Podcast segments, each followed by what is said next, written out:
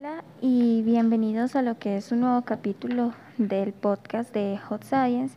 Y el día de hoy vamos a entrevistar a la profesora de sociales Isabel Vélez. Profesora, ¿cómo la cultura de una sociedad influye en el erotismo de una obra de arte? Eh, sí, buenos, buenos días para todos los estudiantes, en especial para estos dos eh, chicos. Eh, esta respuesta tiene que ver con el concepto de la cultura.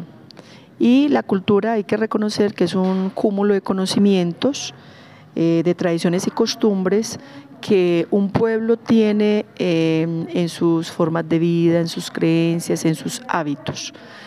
al ustedes hacerme la pregunta de cómo esta cultura determina, em, digamos, las expresiones de las obras de arte en el sentido de la sexualidad, que es directamente la pregunta, eh, miramos entonces cómo este cúmulo de conocimientos históricos, sociales, culturales, eh, determinan también las expresiones mismas de la cultura.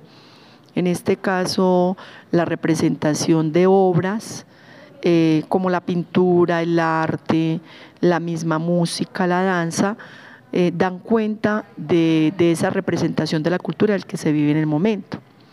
Entonces, por decir algo, si hablamos de las civilizaciones antiguas, eh, ellos tienen toda una representación de lo que fue el concepto, digamos, de la polis, el concepto de lo que en sí son la política, eh, la reunión de varias personas para tomar decisiones. Y los artistas pues obviamente empiezan a representar ese mundo eh, a través de sus pinturas, a través de su música, a través de su arte, eh, dando cuenta de la representación que se vive en el momento histórico de, de la situación que se vive realmente. Muchas gracias por su atención, profesora. Y nosotros queríamos hacerle otra pregunta cómo el movimiento de la ilustración ha influido en el arte. Eh, bueno, como les decía entonces en la primera pregunta, em, los acontecimientos históricos van a ser determinantes en las formas de expresión, en los hábitos, en las costumbres de las personas y de las comunidades. El movimiento de la ilustración se va a desarrollar realmente a partir del siglo XV, cuando en el mundo hay un trance entre lo que fue eh, digámoslo así, la Edad Media y el siglo de las luces, conocido en la Edad Media como el oscurantismo, porque fue una época de siglo, de 10 siglos, desde el siglo V hasta el siglo XV, donde realmente todo se centraba en Dios y las explicaciones del mundo era a través de Dios, un teocentrismo.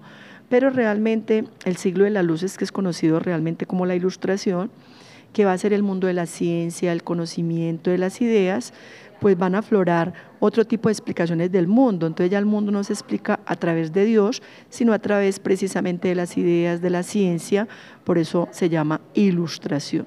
Cuando una persona está ilustrada, cuando se mete al mundo del conocimiento, al mundo de la lectura y explica el mundo diferente de Dios que ya va a ser el antropocentrismo, porque el hombre va a ser el centro del universo a través de las letras, a través de los textos, a través de las enciclopedias, porque luego viene a desarrollarse otro movimiento conocido como el enciclopedismo.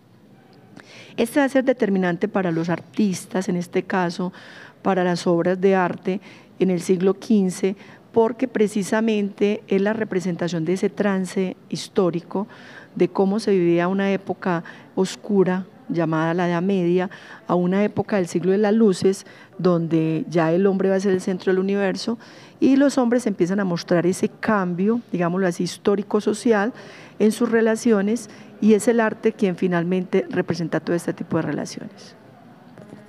Ahora sí, muchas gracias por su atención, profesora. Con mucho gusto, eh, compañeros. Espero que les sirva para su proceso de investigación. Un feliz día. Gracias. Durante los siglos XVII y XVIII, los escritos de influyentes filósofos y científicos sentaron la base de la Ilustración, un movimiento más bien filosófico basado en el racionalismo, o sea, dejando al lado, al lado la creencia en Dios y poniendo la, la razón sobre la fe dándole prioridad más que todo a la razón, la tolerancia y la libertad. Su influencia se dejó sentir con mucha fuerza en el arte de la época. En obras más bien como un filósofo da una lección sobre el planetario de la mesa del artista británico Joseph Wright de Derby. El empleo efectista de la luz contribuye a expresar a profundidad y la gran solemnidad de la investigación y del aprendizaje de lo racional. Y bueno, esto fue todo por el día de hoy. Muchas gracias por su atención.